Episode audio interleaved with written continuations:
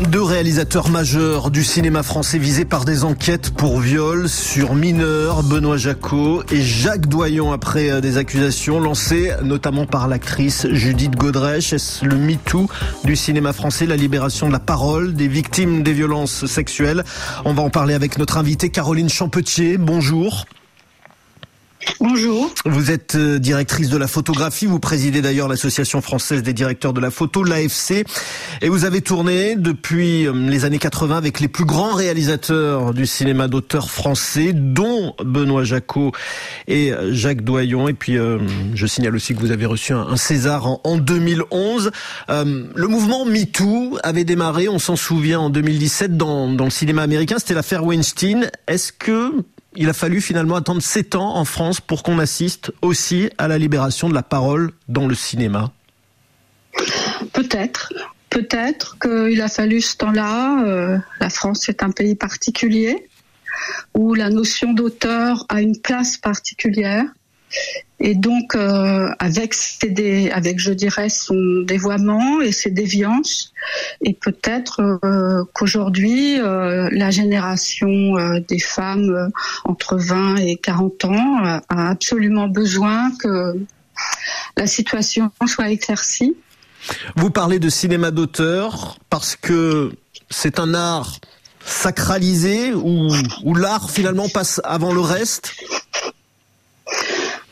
Euh, oui, c'est compliqué. Il faut, nuancer tout ça, mais c'est vrai que euh, les metteurs en scène euh, de la nouvelle vague, Godard, Truffaut, Romer, etc., ont inventé, quand ils étaient encore les théoriciens euh, des cahiers du cinéma autour d'André Bazin, cette notion de politique des auteurs, qui est en fait, ça s'adressait aux cinéastes américains c'est-à-dire euh, ce que c'est dans un système extrêmement codé, celui de l'industrie américaine du cinéma, qui produit des westerns, des films de genre, ce que c'est que savoir dire je. Alors ces grands auteurs, c'était Hitchcock, euh, c'était Walsh, c'était et ils ont magnifiquement écrit là-dessus.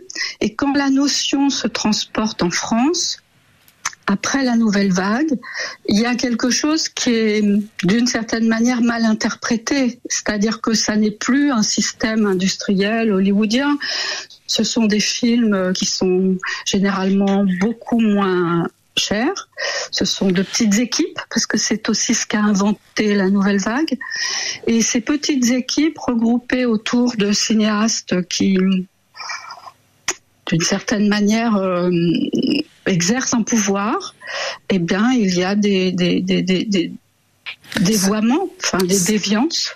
Vous parleriez, vous parleriez, moi je suis, oui, vous parleriez d'emprise à propos des témoignages euh, recueillis contre contre Jacques Doyon et, et Benoît Jacot. Je parle d'emprise, oui.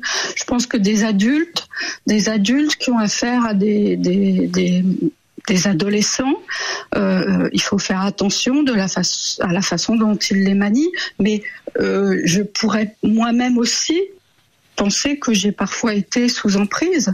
C'est-à-dire que vous n'aviez vous n'aviez rien vu sur ces tournages? Non, je voyais, je ne voyais pas de maltraitance. Je ne voyais pas de, de, maltraitance ni physique ni psychologique.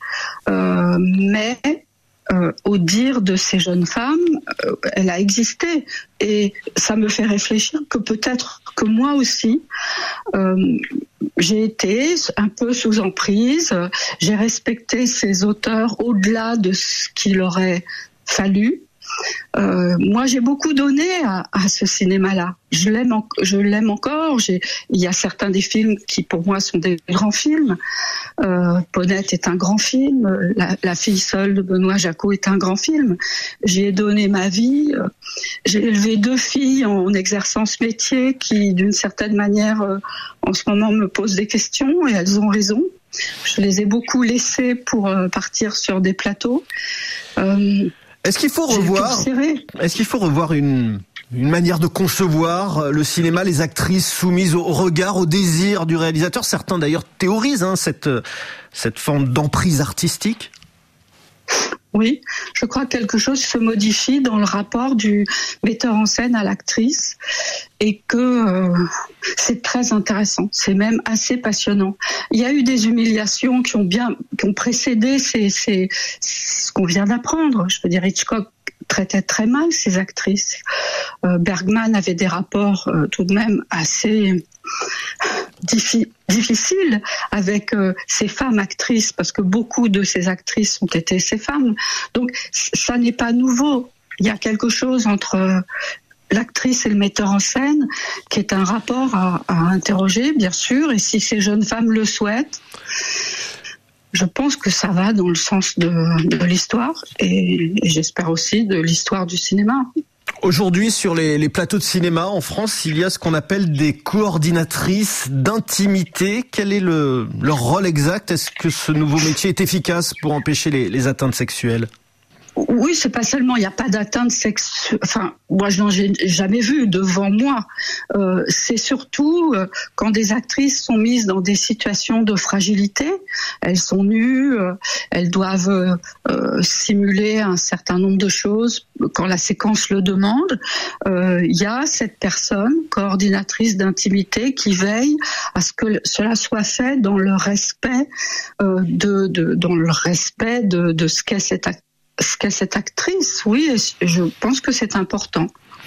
On a appris hier que le, parquet de Paris avait requis un procès contre euh, le réalisateur Christophe Rugia pour agression sexuelle aggravée sur l'actrice Adèle Haenel à partir de, ses 12 ans. Il y a 4 ans, Adèle Haenel avait, on s'en souvient, quitté avec fracas la cérémonie des Césars alors qu'on récompensait Roman Polanski. Euh, c'était son fameux « on se lève et on se casse ». Elle était un peu seule à l'époque, non? Elle était très seule, mais il n'y a pas que ça. Il y a qu'il faut quatre ans pour arriver à ce qu'un procès euh, entre en, action. Et c'est la même chose pour les viols, et c'est la même chose pour les enfants abusés. Je pense qu'aujourd'hui, il y a dans notre société des victimes qui attendent qu'on leur réponde, euh, que ce soit des victimes euh, qui sont qui sont plus fragiles que d'autres. Mais là, il y a quelque chose qui ne va pas. Oui, ça c'est sûr. Quatre ans pour ce procès. Merci beaucoup. Caroline Champetier pour votre euh, témoignage. Je rappelle que vous présidez l'association française des directeurs de la photographie.